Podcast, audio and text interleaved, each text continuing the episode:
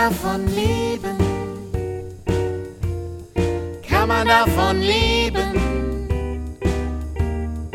Kann man davon leben? Oder geht das eher nebenbei? Heidi Dai und Rock'n'Roll. Kinderliedermacherin, Beruf oder Berufung? Alles, was interessant ist rund um Kindermusik und Kinderlieder. Yeah.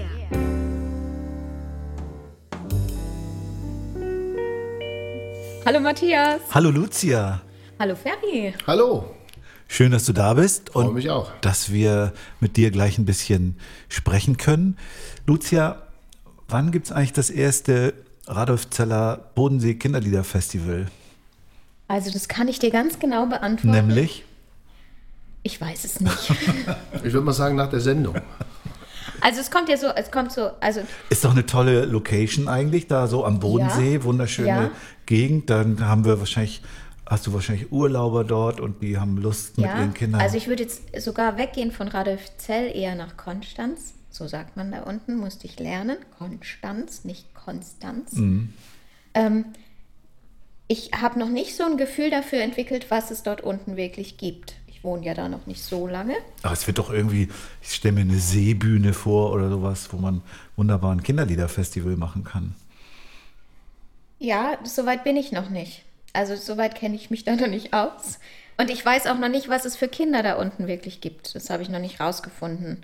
Und wenn ich da mal ein bisschen klarer bin, dann werde ich den allen auf die Nerven gehen. Oder die Menschen gehen mir auf die Nerven und dann machen wir das natürlich. Na, ich stelle mir vor, es ist wie ein bisschen kommst wie. dann auch, oder? Es, es, wenn du mich einlädst, natürlich, wenn du mich einlädst, dann komme ich natürlich gerne und spiele beim ersten Radolf Zeller oder Konstanzer Bodensee Das hast du Festival gut gesagt. mit um, also ich stelle mir vor, eben Kinder, die dort leben, aber auch viele Urlauberkinder im Grunde wie bei uns an der Ostsee. Ja. Der Tourismus geht jetzt dann bald wieder los. Und dann sind die Straßen wieder Aber voll. hallo, Leider. aber hallo. Ja. Kannst du das allererste Unterwasser-Kinderliedermacher-Festival machen? Das wär's. Ja, oder so eine schicke Seebühne. Da wäre ja, aber das ist jetzt wirklich gesponnen, ja. Ich weiß nicht, ob ihr das kennt, aber in Bregenz gibt es die Bregenzer Festspiele, ja. Und Ja. das ist die Seebühne. Und diese Bühne, das ist der Hammer. Ja, dann machen wir es da. Wer hat Wow. Kontakte nach Österreich? Ja, also wir haben ja zum Glück heute einen absoluten Fachmann hier, Ja. was Ja. Festivals angeht. Also wir haben ja alle mehr oder weniger, also alle, sagen wir mal, Beate hat es in, dem, in ihrem Podcast schon erzählt, sie hat ein Festival in Marburg organisiert damals. Äh, Gerd Müller da in Kölbe und Marburg. Gerardino hat sein Festival organisiert. Ich habe in Kiel ein Festival, auch schon verschiedene Festivals organisiert. Aber ich sag mal, the Ma Master himself of Festival Organization, der sitzt ja heute hier bei uns im Podcast. Stimmt. Der hat, der hat im nächsten Jahr 25 Jahre Festival-Jubiläum. 20. Nee, 20 Jahre, Entschuldigung. 20 Jahre Festival-Jubiläum. Und seit ungefähr sechs Jahren macht der so eine ganz besondere Form, indem er sich Kollegen einlädt. In diesem Jahr zum Beispiel Dominik Meerscheid und Griffelknopf, beide schon hier im Podcast gewesen. Schöne Grüße. Ja, von mir auch. Die, äh, mit denen erarbeitet er ein Programm aus Liedern von Ferry, von Griffelknopf und Dominik Meerscheid. Das spielen, erspielen sie sich aber zu viert gemeinsam und äh, proben dafür. Proben. Ne, ist für Musiker immer schon was Besonderes. Und, äh, und bringen das dann auf die Bühne und machen dann in dem wunderbaren Holzhausen-Schlösschen in Frankfurt damit eine Show zusammen. Und das macht er mit ziemlichem Erfolg und auch ziemlich professionell von Gelder akquirieren bis nachher zum, zur Durchführung, Hotelbuchung und was weiß ich. Also ich glaube, das ziemlich kannst du streichen. Er macht es professionell. Ja, das sowieso. Und das ist niemand Geringeres als the one and only Ferry.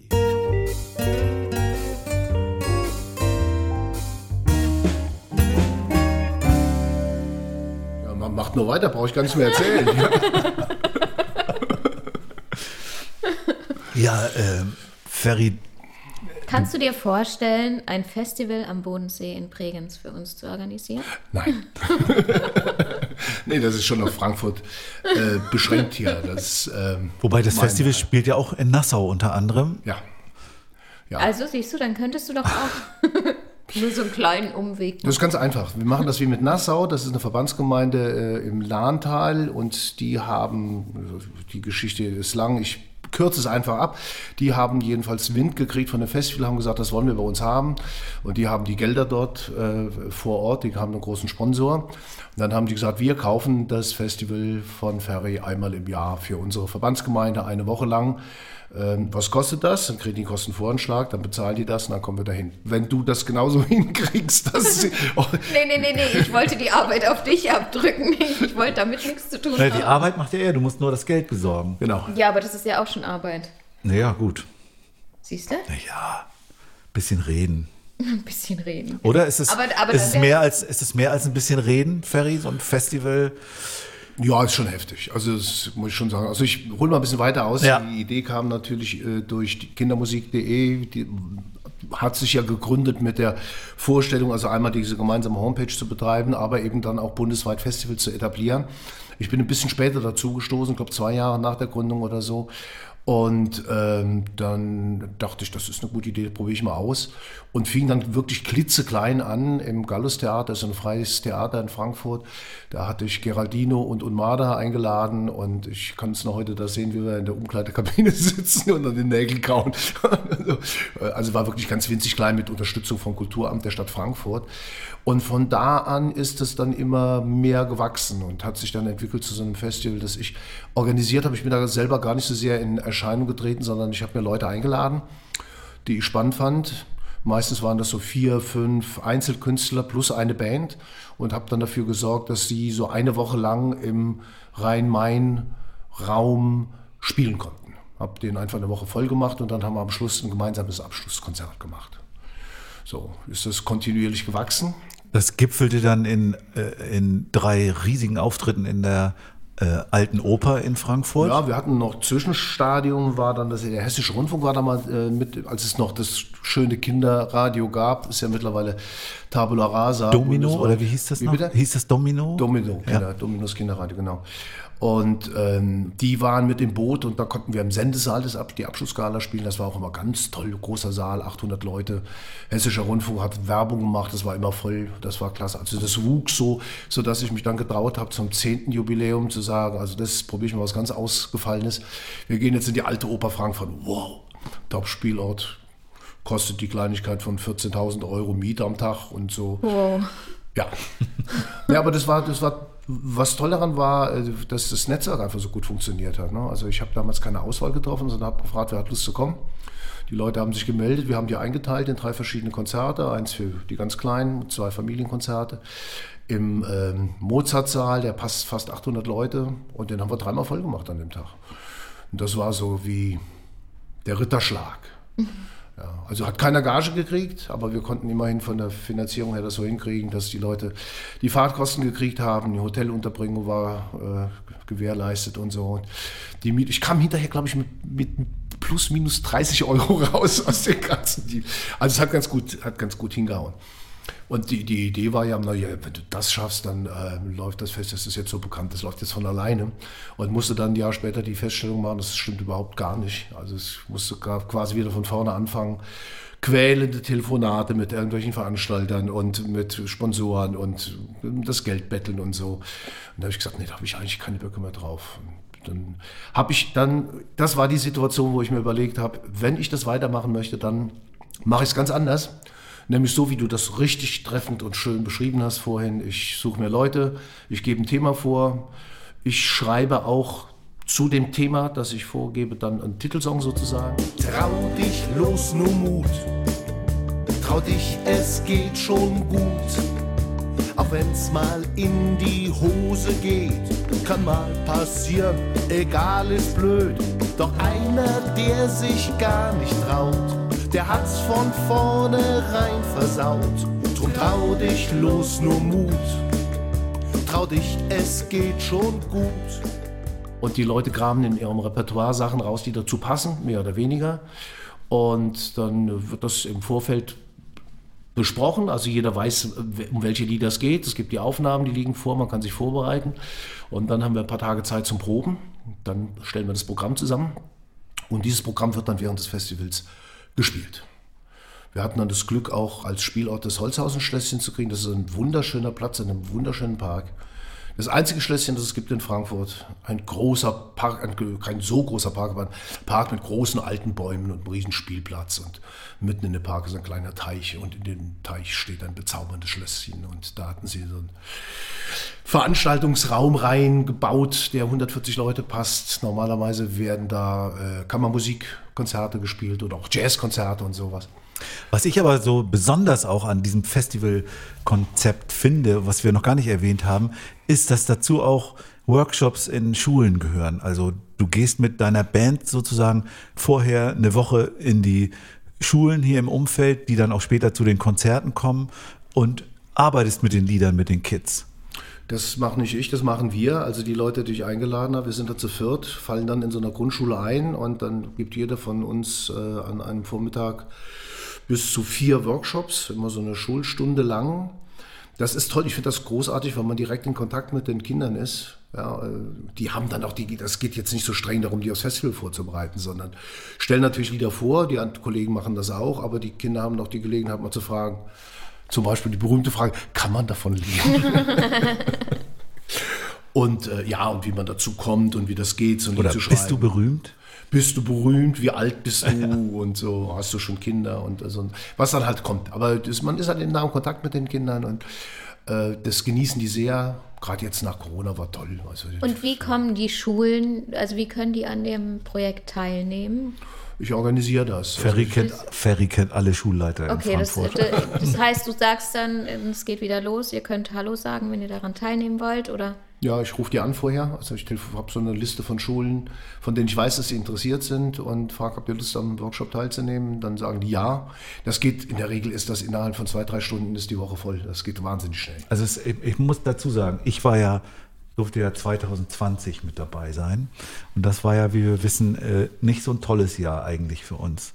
Und wir haben, wir konnten leider diese Auftritte, wir haben die Workshops alle gemacht, aber wir konnten diese Auftritte im Holzhausenschlösschen nicht machen. Aber Ferry hat das keine Ruhe gelassen. Der hat sich dann hingesetzt und hat mit den Schulen das nochmal so durchgekaut und dann haben sie schließlich, äh, hat er schließlich im November eine Woche organisiert, wo wir dann in die Schulen gegangen sind und gespielt haben. Und wir haben dort gespielt und es war wirklich so ein Gefühl wie vorgezogenes Weihnachten, weil einerseits haben die Kollegen alle gefragt, sag mal, was macht ihr denn? Ihr spielt? Also wir waren gefühlt die einzigen in ganz Deutschland, die, die unter strengen Auflagen, was Hygiene anging, aber wir konnten spielen.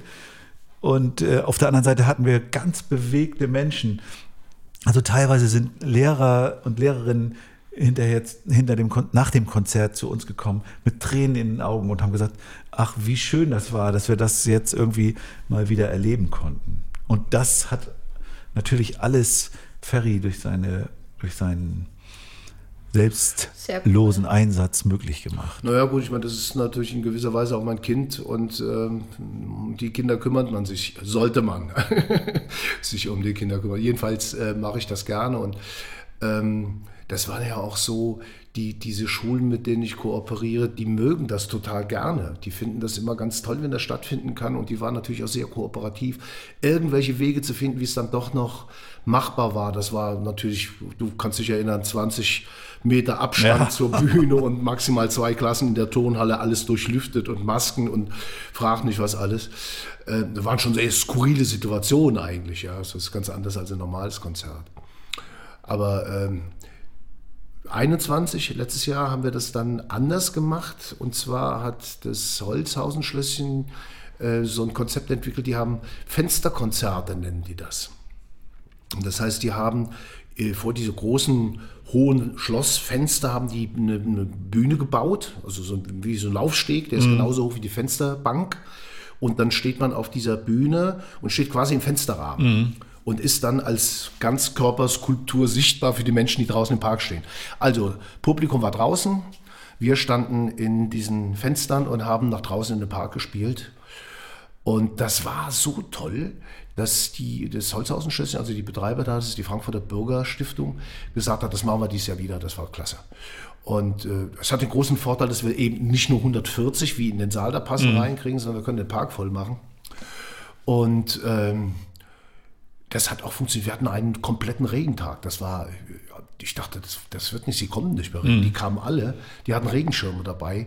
Und das Bild war halt toll, aus dem Fenster runter zu gucken in den Park und unten sind die ganzen vielen bunten Regenschirme. Und dann haben wir das so animiert, dass sie mit den Regenschirmen mitgetanzt haben, bewegt haben. Das war, Das kenne ich. Bei uns nennt man das Kieler Woche. der ist ja immer so in Kiel, oder? Genau. Und wie, mich interessiert noch so ein bisschen dieser, dieser finanzielle Aspekt, weil also ich stoße oft an die Grenzen, dass es heißt, ja, wir haben das Geld nicht, sowas zu bezahlen.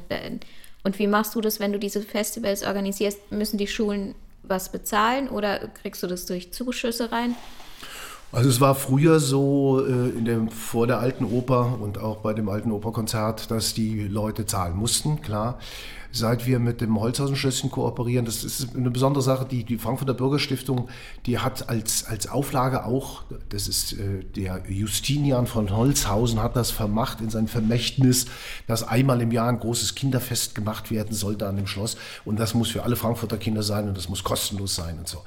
Und der Geschäftsführer der Frankfurter Bürgerstiftung, Clemens Greve, der hat äh, die Idee aufgenommen und hat gesagt, wenn ihr hier bei uns spielt, dann darf das auch nichts kosten. Da gucken wir, dass wir das so finanziert kriegen, dass das umsonst ist.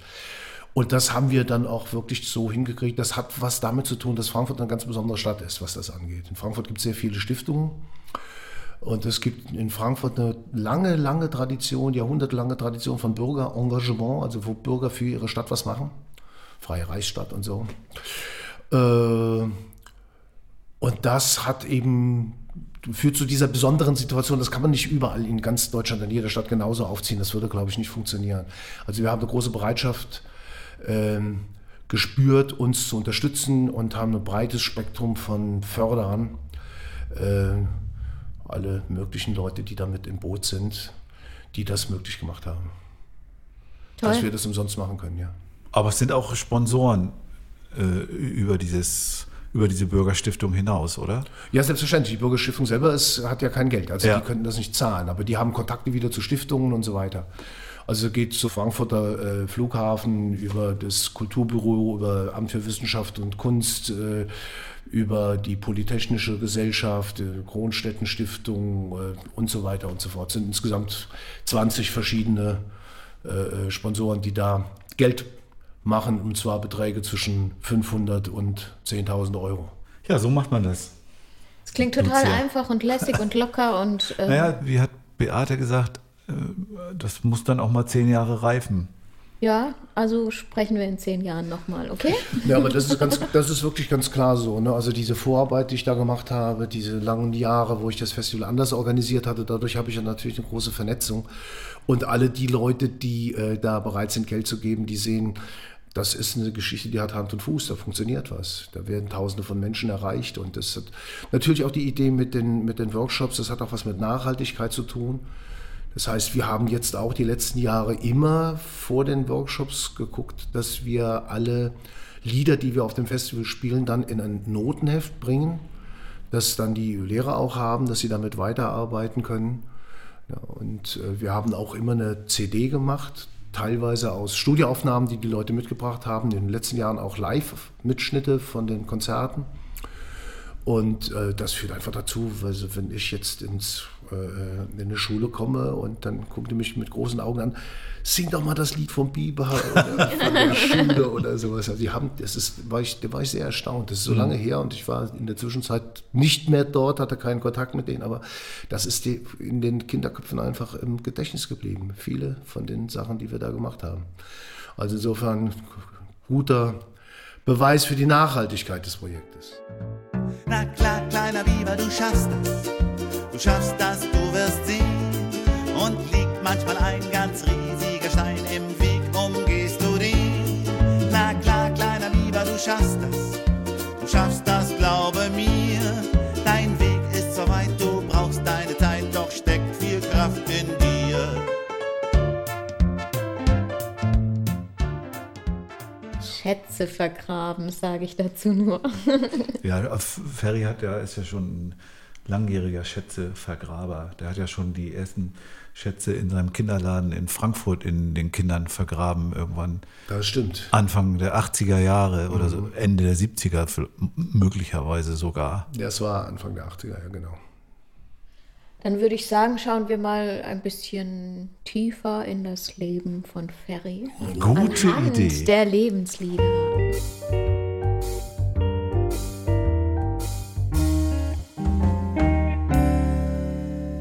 Ja, Ferry, du hast äh, Lebenslieder aufgeschrieben. Ich fand sehr schön den Satz, du, den du geschrieben hast dazu. Äh, alles, was nach dem 25. Lebensjahr dazu kam, ist nicht berücksichtigt.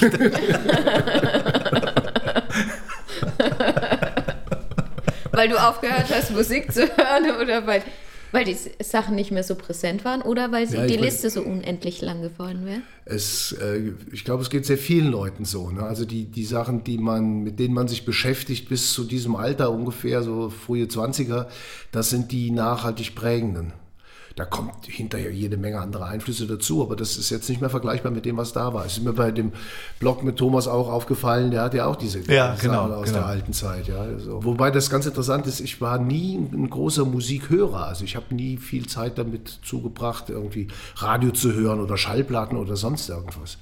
Dann kam irgendwie, ähm, viel- es ging immer mehr ums selbermachen. Was mir über dich bekannt ist, hat äh, bisher nicht dazu geführt, dass ich dachte, dass du irgendwie ein ganz großer Patriot wärest. Trotzdem ist dein erstes Lebenslied, was du aufgeschrieben hast, kein schöner Land. Ja, das, kann- das kann ich erzählen. Die Geschichte ist die, das geht jetzt wirklich früh, früh in die Kindheit zurück. Ja. Es ist so, dass mein, mein Opa, der war Aalfischer an der Mosel und die hatten Was war der für ein Fischer? Aalfischer, Aal. Das Evangelium der Aale. Ja, ja. Das ist ein nettes Buch, hat Matthias mir mal geschenkt. Evangelium der Aale. Ja, der Aalfischer, der hatte ein, ein, ein Schiff, das hieß Schocker, also war ein größeres, waren Kajüten auch drin. Da wurden dann immer nachts im Sommer wurden die Netze runtergelassen. Und da musste man aber auf dem Schiff übernachten, weil die Mosel war sehr beliebt bei Kanuten, die dann irgendwie mit der Flasche Wein sich den Fluss runtertreiben ließen. Und wenn die in so ein Fischernetz da reingekommen sind, war das sehr, sehr gefährlich. Ja. Deswegen musste das Boot besetzt sein. Also gerade, ich weiß jetzt nicht mehr genau, weil ich zu klein war, ob das nur den Ferienzeiten war oder wie auch immer. Ja. Jedenfalls war das so ein absoluter Highlight. Übernachten auf dem Schiff mit dem Vater und mit dem Opa und so und mit dem Onkel und dann sitzt du da an Deck und äh, die Sonne geht langsam unter, es wird dunkel, im Dorf gehen die Lichter an, die Nebel steigen aus dem Fluss hoch und dann sitzen die Erwachsenen da und am Deck und singen Lieder. Und eins der Lieder, die mich da so sehr beeindruckt hatten, war Kein schöner Land in dieser Zeit, weil das war so, so ein Gefühl von Heimat und Geborgensein. Und man kann ideologisch über das Lied ganz viel sagen und wo es missbraucht worden ist und sonst was. Aber es ist einfach so, es ist einfach so. Das war eins, eins der Lieder, die mich sehr beeindruckt haben und wird für den Rest meines Lebens immer verbunden sein, mit diesem Bild da auf dem Wasser zu sitzen und das Gluckern zu hören und Ein Kindheitsschatz. Ja. genau. Hören wir mal rein, irgendeine bevorzugte Version. Nee, wie gesagt, also das kenne ich jetzt nur live gesungen, äh, so. Also nehmen wir es auch nur live gesungen. Das sowieso. Es gibt eine schöne Version von Maybe Bob. Ich glaube, die nehmen wir. Ja, das finde ich gut.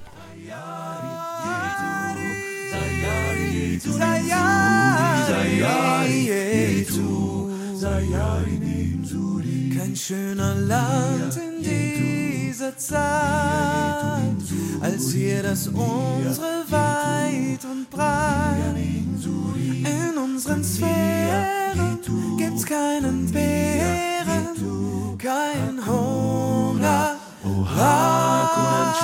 Wir dürfen lieben. Wann haben wir denn über Woody Guthrie geredet? War das mit Oh, Beate? Matthias, Oder ich kann das mir das. Nee, mit nicht- Wolfgang. Wolf- Ich kann mir das nicht merken. Wolf, Wolfgang hat erzählt, dass Woody Guthrie auch Kinderlieder geschrieben hätte. Du hast aber jetzt This Land is Your Land, ist meines Wissens nach das bekannteste Woody Guthrie-Lied. Damit hast du Gitarre gelernt oder was hast du damit gemacht? Ja, das ist auch so eine schöne Geschichte, Ja. ne? Also auch eine Kindheitsgeschichte. Mein erster Skiurlaub am Wendelstein, ja, deutsch-französische Skifreizeit, wurde damals unterstützt. Immer noch ein sehr lobenswerter Gedanke. Die Kids zusammenzubringen, war eine tolle Zeit. Und da war ein Franzose dabei, der hatte so ein Heft und der sang da solche Sachen draus. Ja, und da bin ich mal dahin und habe mir das Heft mal angeguckt und habe mir so rausgeschrieben, wie das heißt. Es hieß Sing Out und so. Und dann bin ich in Main, ich bin in der Eifel groß geworden, ins Musikgeschäft gegangen und habe gesagt, das hätte ich gerne. Oh, oh, sagt er da. das müssen wir in New York bestellen, das kostet, das kostet, kostet damals unglaubliche 20 Mark und Ja. dauerte, glaube ich, zwei Monate, bis das Ding da war mit dem Schiff und so. Und, aber ich fand die Lieder so toll, ich wollte da unbedingt dranbleiben.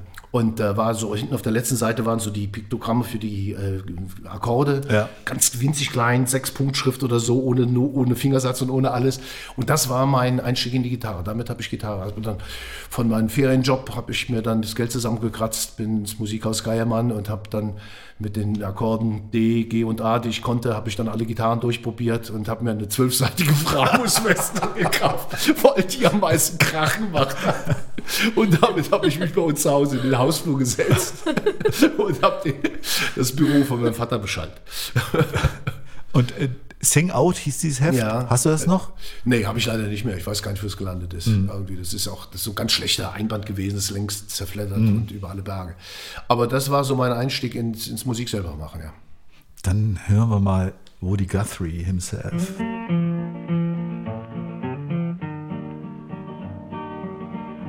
land is your land, and this land is my land. From the California to the New York Island, from the Redwood Forest to the Gulf Stream waters. This land was made for you and me. As I went a walking that ribbon of highway, Also ein- eines von den bekanntesten Kinderlieder, die Woody Guthrie gemacht hat, ist ja die, die äh, auf Deutsch die Räder vom Bus. The wheels on the bus go round and round, round. Ach, das ist von Woody Guthrie. Ach so. Ich dachte mal, das wäre von Robert Metcalf. ja, der hat das geklaut. Diese Woody Guthrie und Sing Out und Gitarre kaufen Ära war wahrscheinlich so als Teenager irgendwie. Ja. Und dann irgendwann hat es dich offensichtlich politisch erwischt. Denn dein nächstes Lied ist von Franz Josef Degenhardt, Wölfe im Mai. genau. Was hat das uns zu sagen? Ja, ich meine, ich bin, ähm, ich habe 72 Abitur gemacht und die späten, die, die, die frühen 70er, die waren noch so in dem, im Kielwasser der 68er Bewegung. Das war dann selbst in der Provinz, wo ich groß geworden bin, zu spüren. Da gab es dann Schülergruppen, die sich engagiert haben und es war noch Vietnamkrieg und äh, wir hatten, also, wir waren äh, sehr politisch unterwegs und äh, haben uns orientiert, was gibt es für Gruppen überall und was sagen die und was ist da los und so.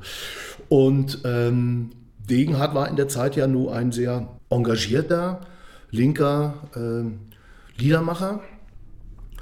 Aber seine alten Sachen, die waren ja jetzt noch nicht so politisch. Ne? Also die, und August der Schäfer ist jetzt ein Lied, das ich ganz toll fand, weil das muss man sich mal vorstellen. Es geht um die 70er Jahre und es geht einfach um, um, um Neonazis oder, oder um Altnazis, die immer noch unterwegs sind, die August der Schäfer da äh, hört. Und äh, fand ich toll. Fand, was mir auch total gut gefallen hat, ist es eben, dass er dann nicht so direkt mit seiner politischen Botschaft rauskommt, sondern dass es eben verklausuliert ist. Ja, dass es po poetisch, ein poetischer Text ist. Und äh, mit ganz starken Bildern und ganz starken Worten. Also So ein richtiges Metapherngewitter. Metapherngewitter, genau. genau.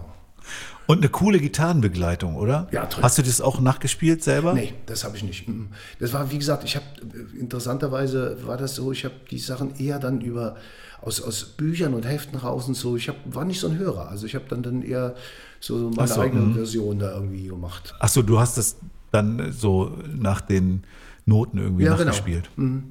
Und so ein, also Degenhardt ist ja nun ein ganz, wie du schon sagst, klar politischer Liedermacher. Ist das auch was, was man noch in dem Kinderliedermacher Ferry wiederfinden kann? Ich glaube eher weniger. Also eher schon so der, der Spaß an, an den Wortspielen, an, an, an, an Bildern, an Sprache überhaupt. So, das, das eher das Moment. Also politisch im Sinne von, äh, ich habe hier eine Message und äh, ich weiß, wie es geht. Was Degen hat er dann später ziemlich stark hatte. Ne? Also 40 Jahre bin ich schon und bin schon fast ein Kommunist, was in Deutschland, wo ich wohne, noch immer sehr gefährlich ist und so.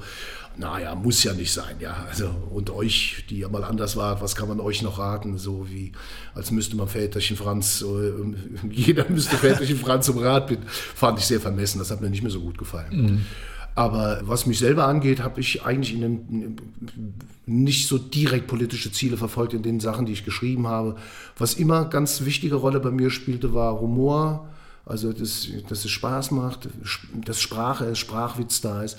Bin auch immer gerne jemand, der Geschichten erzählt. Ist auch so eine meiner Wurzeln. Als ich, als ich anfing, für Kinder, kind, Bereich der Kinderkultur zu arbeiten, habe ich auch ein Erzählprogramm gehabt. Und äh, was natürlich, was es auch immer angeht, ist also ist so was, ist was Freches haben, also was Spöttisches sein. Also die Verhältnisse so ein bisschen auf den Kopf stellen und durchrütteln. Das ist insofern natürlich auch politisch. Das äh, spielt bei mir immer eine Rolle. Und äh, in den, jetzt in der letzten Zeit, also speziell die nächste Produktion, die von mir rauskommt, da geht es dann aber schon wieder dezidiert mal, nee, nicht wieder. Es ist zum ersten Mal eigentlich, dass ich ganz dezidiert eine Produktion mache zum Thema Kinderrechte. Dann wird der späte Ferry doch noch politisch. Ich war nie unpolitisch. Aber ich, es ging darum, also was, was gebe ich den Kindern auf die Ohren? Ne? Also muss ich denen jetzt mit, mit Message kommen oder will ich lieber durch dadurch, dass durch die Sachen, die ich mache, die, die, die, den, den Spaß an, am Umgang mit Musik, am Singen, an Tönen, an Bewegung, an all dem fördern und die Kinder dadurch stark machen, als ihnen äh, eine Botschaft, eine klare Botschaft um die Ohren zu hauen. Hören wir mal rein, Wölfe im Mai, Franz Josef Degenhardt. August der Schäfer hat Wölfe gehört, Wölfe mitten im Mai, zwar nur zwei, doch der Schäfer, der schwört. Die hätten zusammen das Fraßlied geheult, das aus früherer Zeit, und er schreit, und sein Hut ist verbeult. Schreit rasch, holt die Sensen, sonst ist es zu spät. Schlagt sie tot, noch ehe der Hahn dreimal kräht. Doch wer hört schon auf einen alten Hut? Ja, wir kommen von einer Wortgewalt zur nächsten. Dass Worte eine wichtige Rolle bei dir spielen, das merkt man schon auch an der Auswahl. Denn der nächste, der hat es ja sogar bis zum Nobelpreis gebracht. Die Rede ist von Bob Dylan. Du hast von ihm ausgewählt Don't Think Twice. Ja. Was hat das mit dir gemacht? Das war so eine Zeit, wo ich viel äh, unterwegs war zum Klettern also in Klettergärten und sowas. Und da saß man dann immer abends nach getaner Arbeit äh, mit dem Bierchen am Lagerfeuer und hat gesungen. Und da tauchte dieses Lied zum ersten Mal auf. Und mein Freund und äh, Seilkamerad damals, Burkhard, sagte, der spielte selber auch Gitarre, Banjo vor allen Dingen. Wir haben dann noch zusammen eine Band gegründet später, mhm. die legendäre Folk, Funk on Forest Folk Band. Funk on Forest? Funk on Forest Folk Band, Funk. genau schön. Also wir haben immer hauptsächlich so introvertierte irische Balladen, schottische Balladen und sowas. Ja. So eigentlich weniger Auftritte und wenn dann Auftritte so eher so in sich versunken auf dem Stuhl mit dem Rücken zum Publikum und sowas in der Richtung. Aber Burkhardt sagte damals, pass mal auf, ich habe hier ein Lied von Dylan gehört, das musst du singen, das ist genau für deine Stimme. Und so kam ich äh, auf Don't Think Twice, It's Alright. War dann, habe mich dann ins Repertoire lange begleitet. Ich war auch mal ein, ein Jahr in den USA unterwegs und habe da viel Straßenmusik gemacht und so. In USA Straßenmusik? Ja. Das geht? Naja, ich meine, das ist im Prinzip so, als du kannst dich auch hinstellen und kannst dir eine Beule schlagen und einen Hut davor und irgendwie Hand ab oder so. Ist so ähnlich. Ja. also war jetzt weniger so, dass da wirklich dann Leute dir, dir zugehört hätten. Ja. Das war dann schon, also ich habe dann noch Kontakt gekriegt mit Leuten, die selber Musik gemacht haben, war dann auch mit, mit, da schon auch unterwegs musikalisch, ja. Aber du hast doch, hast doch da eigentlich äh, über das Storytellerwesen geforscht, oder? War das nicht Das war so? später. Ach so. War, da war ich wieder zurück und äh, habe eigentlich, ich habe sechs Jahre in Frankfurt in der Vorschuleinrichtung gearbeitet und habe da ganz viel Musik gemacht, auch mit den Kindern, viel ausprobiert und auch die ersten eigenen Sachen gemacht dort. Und ähm, ja, das, ja das, das war einfach toll. Das war mir klar, als ich dort aufhörte. Irgendwie in die Richtung Kultur für Kinder sollte das mein weiterer Lebensweg gehen. Und dann taten sich einfach ein paar Türen auf für mich durch. Ich habe Leute getroffen, also vor allen Dingen Detlef Ramm damals, der war Lehrer an der Grundschule, der hatte ein, ein Duo mit dem Norbert Interviews, die hatten auch schon ein paar Preise abgeräumt und so, die machten schöne Sachen. Und Detlef sagte, hör mal, der Norbert ist ausgeschieden, der hat keine Lust mehr, wollen wir zwei nicht. Und er hatte damals am Institut für Kinder- und Jugendbuchforschung ein Seminar zum Thema Geschichten erzählen. Es hat, komm mal vorbei und so. Und äh, wir, wir, wir, hatten einfach sofort einen Draht miteinander und haben gesagt, komm, wir machen jetzt ein Programm zusammen. Und dann haben wir daran gearbeitet Und da kommt auch der Name Ferry her, weil wir sollten heißen Ferry und Fontana. Nach einem äh, Erzähler, den es in einem Kinderbuch von Christine Nöstlinger gibt. Das heißt, die Kinder vom Kinderkeller. Und da gibt es einen älteren Herrn, der heißt Ferry Fontanella. Und der hat verfügt über diese sagenhafte Fähigkeit, jedem Kind exakt die Geschichte zu erzählen, die es braucht, um weiterzukommen.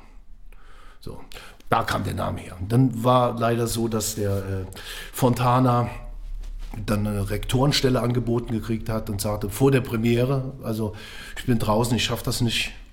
Und dann habe ich gesagt, na gut, dann mache ich das eben alleine. Und so bin ich eigentlich dazu gekommen. Also da startete das im Jahr 1985. So startete Ferry. Genau. Und dann, äh, jetzt um das noch kurz abzurunden, und danach bist du dann in die USA und hast über die Storyteller geforscht? Ja, also in der Zeit danach äh, habe ich, ich hatte Kontakte zum Radio, das habe ich übrigens mit Detlef Ramm weitergemacht. Wir hatten eine Sendung beim äh, Schulfunk, haben schöne kleine Sachen gemacht und so. Und damals war das noch so, dass man, wenn man, also das Thema Storytelling hat mich interessiert. Mhm. Da habe ich äh, auch hier drüber gelesen und geforscht ein bisschen und wusste, dass es da eine große Bewegung gibt. Und da hatte ich, habe ich einfach mal nachgefragt, Leute, habt ihr Interesse an dem Thema? Ich würde euch jetzt so ein Feature machen. Und dann ähm, ging das. Konnte ich ein einstündiges Radio-Feature über die Storyteller in den USA machen. Das ist heute unvorstellbar. Mhm. Da haben die mich rübergeschickt, die haben den Flug bezahlt und äh, also ich kam plus minus null raus. Es mhm. war jetzt kein Geld damit zu verdienen. Mhm. Äh, aber es war natürlich absolut spannend. Ich war, ich war, zwischen New York und San Francisco unterwegs und habe mir Leute rausgesucht und interviewt und so. Und wie hast du die gefunden? Na, ich, es gibt eine Organisation, die heißt NAPS. National Association for the Preparation and Preservation of Storytelling. Okay. Presentation and Preservation, egal. Jedenfalls, äh, das Ding hatte ich mir besorgt und da man kannte dann die Namen und da konnte man die, die Kontakte dann ah, rauskriegen ja. und so. So ging das. Ja, dann hören wir mal kurz bei Bob Dylan rein. Don't think twice. Even you don't know by now. And it ain't no use to sit and wonder why, baby. It'll never do somehow. When your rooster crows at the break of dawn, look out your window and I'll be gone. You're the reason I'm a traveling on. But don't think twice, it's alright. Das nächste Lied ist ja auch so ein richtiger Klassiker. Der ist von Janis Joplin bekannt gemacht geworden. Me and Bobby McGee. Genau. Ist ja eigentlich von Chris Christofferson ja. Song. Und ich kannte auch die Chris Christofferson-Version vorher. Aber als ich dann nach Frankfurt kam in den frühen 70ern, Party, Studentenparty, Keller und dann Janis Joplin, das war einfach äh, eine Offenbarung. Da, danke, danke, danke. Als alter Messdiener fallen mir solche Worte natürlich am ehesten ein.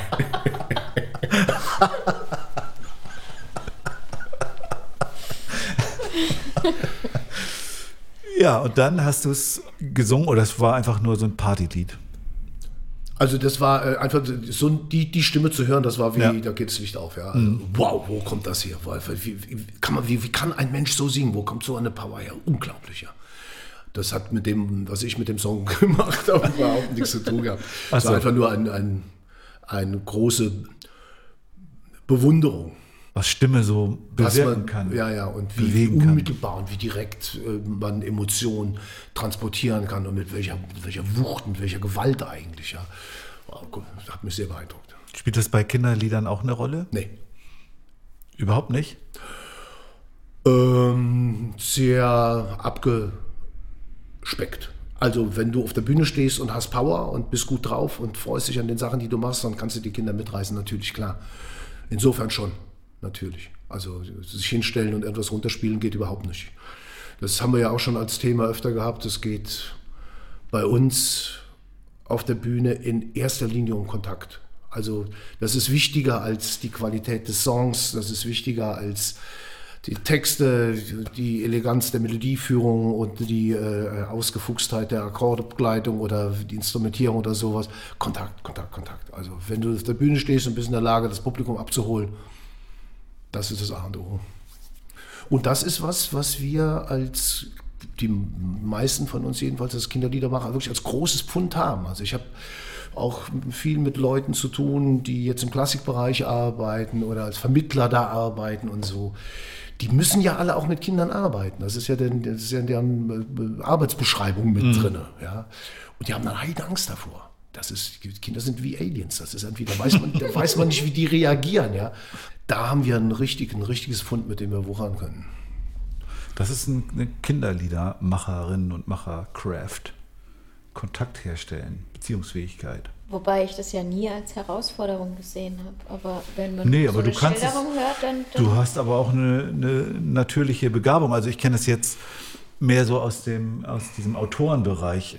Manchmal gibt es so Überschneidungen mit Autorenlesungsreisen. Dann triffst du dich mit Autoren und wenn du dann so mitbekommst, was dann die Veranstalter fragen, dann merkst du, dass die äh, Angst haben vor äh, Autoren, die dann wiederum Angst haben vor Kontakt mit Kindern. Also dürfen denn die Kinder auch Fragen stellen? Dürfen die, wie nah dürfen denn die Kinder ran? Äh, sollen wir einen Tisch dazwischen aufbauen? Das, das, sind so Fragen an mich, wo ich denke, äh, wie, ich will doch mit den Kindern da Musik machen, da will ich keinen Tisch dazwischen haben. Da müssen die natürlich fragen, da müssen die natürlich äh, rankommen können und mit mir kommunizieren können. Ja. Aber das ist nicht ja. selbstverständlich. Also wenn so, ein, wenn so ein äh, Autor manchmal kommt dann und da liest, dann äh, ist das ist das nicht selbstverständlich. Also ich meine, das, das Gleiche gilt natürlich auch für die Kontaktbeschränkung.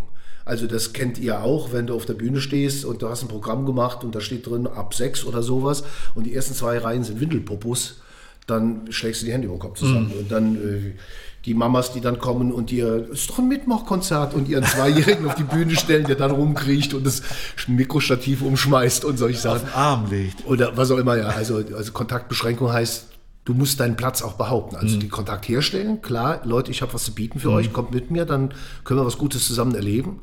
Und ich immer die Offenheit auch zu haben, was, was ist da, wie sind die drauf. Ja, also das ist ein, ein wechselseitiger Prozess, mhm. das ist ein Flow, das geht hin und her. Aber natürlich auch den Platz behaupten können. Also sagen, Moment mal, die Regeln hier gebe ich vor. Mhm. Das kann ich ganz freundlich machen, aber auch sehr bestimmt. Mhm. Und da gibt es keine zwei Meinungen drüber. Und dazu hören wir jetzt mal Me and Bobby McGee. Was für eine Überleitung. Von Janis Joplin. Da gibt es auch keine zwei Meinungen. We sang every song that Javi knew. Freedom is just another word for nothing left to lose. Nothing, I mean nothing, honey,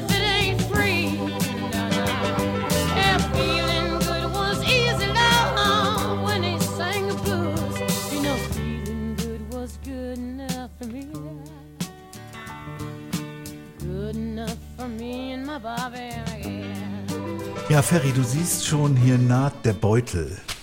Wir nennen ihn den Lucia Den Ruf. Gruselbeutel. Nein. Den Gutfinderbeutel. Den Du darfst Gutfinder. gleich aus diesem Beutel vier Begriffe ziehen. Vier. Und aus diesen vier Begriffen soll dann hier live ungeschnitten und äh, in Echtzeit ein Hit Song entstehen. werden. Hit.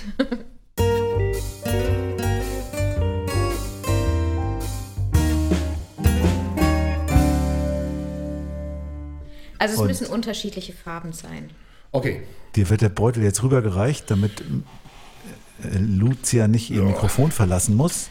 Also es Dabei hast du dich schon so dran gewöhnt, das Ganze zu kommen- kommentieren, dass ich gar nicht mehr gebraucht werde am Mikrofon, was auch praktisch ist. gelb. Wir haben hier So, schon dann nehmen wir noch lila. grün und rot blaue wollte zu mir, und gelb und blau. Ganz klassische Farben. Was steht da drauf? Hier habe ich einmal Bus. Die Räder vom Bus. Ja. Kannst du es lesen? Ja, ich bin mir nicht ganz sicher. Es steht dann SCK Sekunde? Nee, Sekunde. Sekunde. Sekunde. Bus. Der Bus und die Sekunde. Oh, das geht die doch. Schildkröte. und Fenchel. Eieiei. Warte mal eine Sekunde, warte mal eine Sekunde. Ich brauch noch einen Moment für meinen Fenchel, sprach die Schildkröte, als sie am Straßenrand saß und auf den Bus wartete. Alles drin. nicht, du warst noch gar nicht darauf vorbereitet, dass es schon losgeht, gell? Doch, Ja? alles Okay. gut.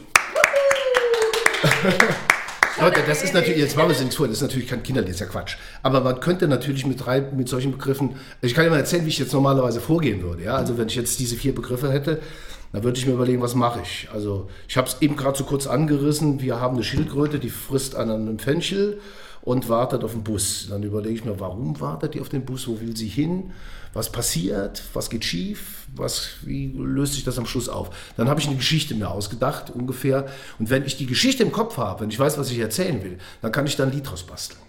Das ist dann Handwerk. Dann habe ich mein Versmaß und dann äh, überlege ich mir, wie lege ich es an, wie, wie mache ich die Reime über Kreuz oder gerade und, und sowas. Ja, also, es, also bei mir ist es meistens so, dass ich mit, dem, mit, dem, mit der Geschichte, mit dem Text anfange und die Melodie dann eher später kommt, beziehungsweise es während des, äh, während des Wortfindungsprozesses habe ich dann manchmal auch schon so, so Hooklines oder so bestimmte rhythmische Ideen oder so und daraus bastelt, bastelt, bastel ich dann so ein Lied zusammen. Das ist eine wunderbare Hinleitung Zu uns. zu unserem Heidi Die und Rock'n'Roll Fragebogen.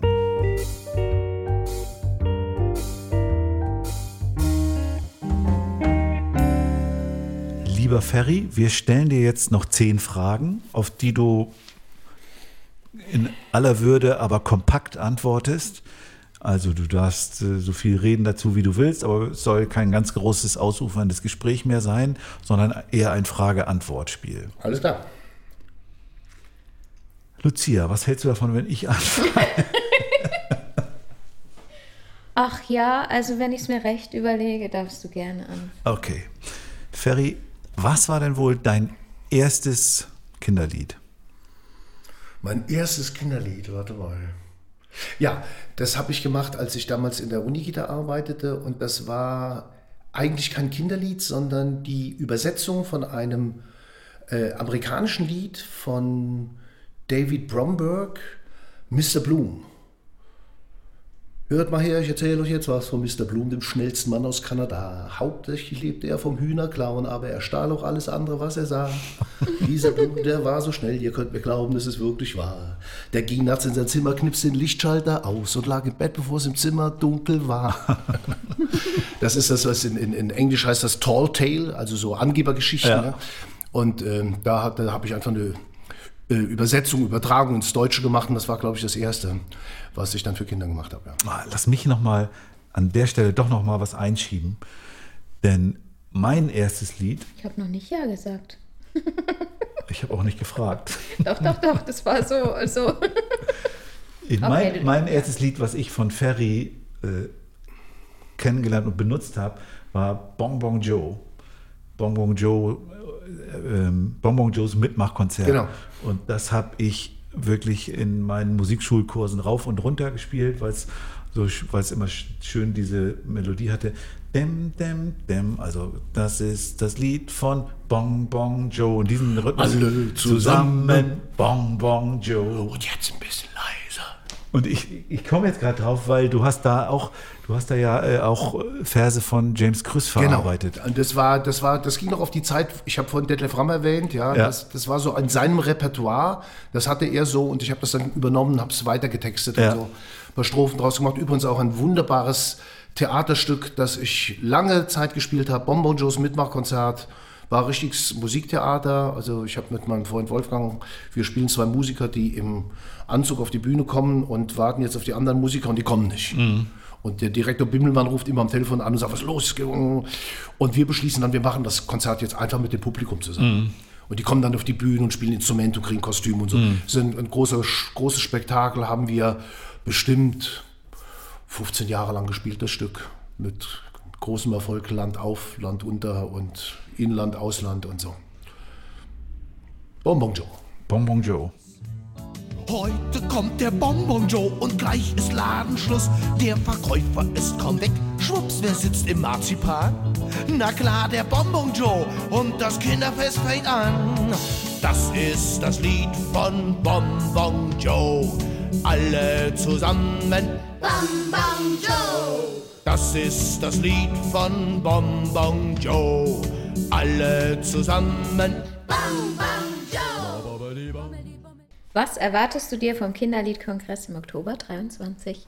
Also wenn es richtig gut läuft, dass es mal so ein, für diese Branche einen kleinen Durchbruch gibt. Dass es wirklich mal, ähm, die Szene ist mittlerweile so groß und so vielfältig und es wurden so viele Sachen schon gemacht. Es verdient es einfach mal, dass es platt macht, dass es mal richtig eine Wahrnehmung, äh, die Wahrnehmung kommt, die äh, ihm gebührt. Äh, ihm rede ich jetzt von der Szene, rede ich jetzt, also von der Kinderliedermacher-Szene, ja. Du bekommst 100.000 Euro. Was würdest du damit machen? Uff. Äh, mein Gott, ja, schön. Aber ähm, ich bin in der glücklichen Situation, ich habe alles, was ich brauche und ich bin eigentlich ein ganz zufriedener Mensch. Also ich würde irgendwie gucken, wo man es sinnvoll einsetzen kann. Also in diesen gruseligen, gruseligen, gruseligen Zeiten muss man mal dazu sagen. Jetzt also wird das wahrscheinlich eher in so eine Richtung gehen. Leuten helfen, die da geflohen, fliehen müssen vor dem unsäglichen Verbrecher. Über welches Thema, das du noch nicht bearbeitet hast, würdest du gerne mal ein Lied schreiben? Das kann ich nicht beantworten. Also wenn wir, wir das ist so, manchmal kommen mir Themen einfach, was, ich stolper über ein Wort, das heißt zum Beispiel Runkelrübe. Das finde ich so lustig, das Wort, dass es au- ausreicht, um daraus irgendwas zu basteln. Also die, die Sachen, ich finde, ich finde die Sachen, ich plane nicht. Okay. Gibt es ein Lied zur Runkelrübe? Ja, gibt's. Wie heißt das? Runkelrübe. An einem Abend ganz dunkel trübe, da lag am Rand am, die Runkelrübe. Sie hört es leis von drüben runkeln, die anderen Rüben, welche schunkeln. Das Runkeln Rüben und das Schmatzen und sich die Runkelrüben kratzen. Ist ein ganz altes auf dem, auf dem Frechmax, uralt. Was bedeutet das Netzwerk Kindermusik für dich? Super, echt. War, war, also ich wäre nicht da, wo ich jetzt bin, wenn es das Netzwerk nicht gegeben hätte, ganz eindeutig, ist klar. Und vor allen Dingen, also bei all den vielen Diskussionen und so weiter, äh, dies ist, es ist einfach ein Begegnungsstätte. Es, ist, es sind so tolle Kontakte entstanden über die Jahre und natürlich auch über das Festival, wenn man dann zusammen spielt, dann kreuzt man sich natürlich auch näher. Das ist toll. Du meinst jetzt das Festival von kindermusik.de oder meinst du deins? Beides, Beides. natürlich. Aber bei meinem ist es noch speziell, weil die Leute Ja. dann eben bei mir sind. Ja. Das ist klar, das ist der Kontakt näher. Welchem Genre würdest du dich zuordnen? Genre, Ja, Genre. Genre, ja. Das ist die Frage. Mach mir mal einen Vorschlag. Dem Ferry-Genre. Einverstanden? Nee, kann, kann, ich, kann ich jetzt so nicht sagen. Also ich meine, ich habe meine Wurzeln, das habt ihr, habt ihr ja gehört vorhin schon so eher so in der, in der Folk-Szene und sowas. Ja, da komme ich eigentlich her. Schon Folk, Liedermacher. Ja, ja. Gut, also nehmen wir das. Abgehakt. Abgehakt. Ja, die nächste Frage hast du eigentlich schon sehr ausführlich beantwortet. Was ist zuerst da, Text oder Melodie? Ja, wie gesagt, ich bin einer der wenigen. Bei den meisten Leuten ist es wirklich so, also viele arbeiten erst mit der Melodie und Text hinterher und so, aber bei mir ist immer der Text zuerst. Immer, immer. Fast immer, ja. Was ist deine wichtigste Fähigkeit, die dich in die Lage versetzt, Kinderlieder zu schreiben? Freude. Auf, auf Italienisch Divertimento. Divertimento. Du bist mit einer Zeitmaschine in die Vergangenheit gereist, denn du bist eingeladen zur Party bei den Cashs. Es sind viele Größen aus der Popwelt dort, unter anderem Woody Guthrie, Degenhardt, Janis Joplin, Bob Dylan und im Hause Cash ist es üblich, sich als Neuling mit einem Lied den Eintritt zu verdienen. Vor dem gemeinsamen Essen bittet Johnny Cash dich deshalb, eines deiner Lieder vorzutragen. Welches spielst du? Schakal. Das kam aber schnell. Ja, ist aber stimmt, ist aber auch echt ein gutes Lied. Okay. Und das, also wenn ein Lied äh, dieser illustren Gesellschaft Eindruck macht, dann vielleicht dieses. Okay. Mein Papa vertrottelt, was nicht grad aus Stahl ist, verschlingt mein Schlutt. Ich hab gelbe Zähne und ich stink aus dem Mund. Ue, ue, ue, ue. Ich bin ein Schakal.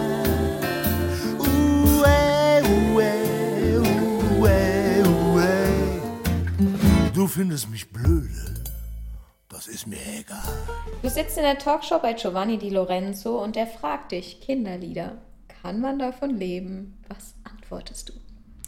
Dann sag ich, komm ich doch mal in Italien besuchen. Gut, Super. das war eine Antwort. Damit sind wir schon. Alles klar, ja, lieber Ferry, wir sind schon durch und sagen vielen Dank, Dank, ja. dass du uns hier Rede und Antwort gestanden hast, dass du, so viel erzählt hast, auch über Festivals und wie man diese organisieren kann. dass du uns im Übrigen auch aufgenommen hast. Das können wir ja auch mal erzählen. Wir Ja, sind ja hier, wir mal beichten, wir sind ja hier in Frankfurt und sind äh, deine Gäste in deiner Hütte. Hast du uns zum nächtigen eingeladen. Das ist natürlich auch super. In der Dankeschön. Wellblechhütte am Stadtrand. Ne? Ist total nett. Und du hast uns nicht zuletzt auch den wunderbaren Alex Pechmann vermittelt, der nämlich hier heute für den Ton sorgt und uns so grandios aufnimmt, der hier auch diesen Podcast mitschneidet. Also vielen Dank auch an Alex. Danke. Aber du hast noch was vergessen, also, oder ich will mich noch bedanken, denn du hast den Matthias glücklich gemacht. Du hast ihm nämlich dein Fahrrad ausgeliehen. so einfach geht das. Ja, Fahrradfahren macht glücklich. ja. Genau. Lass mich noch kurz zu Alex sagen, dass man ihn auch buchen kann. Also wer in Frankfurt und Umgebung gerne mal mit seiner Band Demo oder Aufnahmen für eine CD machen möchte, wende sich bitte an Alex. Pechmann heißt der Mann, ja. Und der macht es, äh, die Technik auch bei meinem Festival schon seit vier Jahren. Und super. Ganz glücklich, dass ich ihn als Unterstützung an der Seite habe. Und wir sind auch sehr glücklich, dass du uns ihn empfohlen hast. Wir fühlen uns sehr wohl mit ihm. Ja, die Songs, die Lebenslieder von Ferry und auch Lieder von Ferry, über die wir gesprochen haben, könnt ihr wie immer in unserer Playlist hören, die wir zu jeder Folge ja machen. All diese Angaben, wo ihr die Playlist findet, wie ihr zu Ferry kommt, das findet ihr in den Shownotes zur heutigen Folge. Und dann freuen wir uns, wenn ihr uns schreibt, Feedback gebt, Wünsche äußert oder einfach mal so schreibt.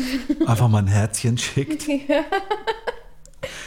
Meldet euch an für die Teilnahme an unserer Kongress AG auf unserer Homepage. www.kindermusik.de Und ansonsten würde ich sagen, hören wir uns nächste Woche wieder Klar.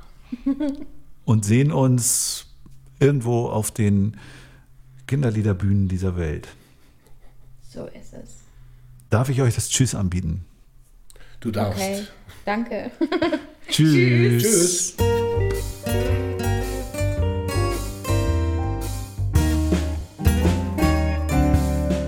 Kann man davon leben? Kann man davon leben? Kann man davon leben?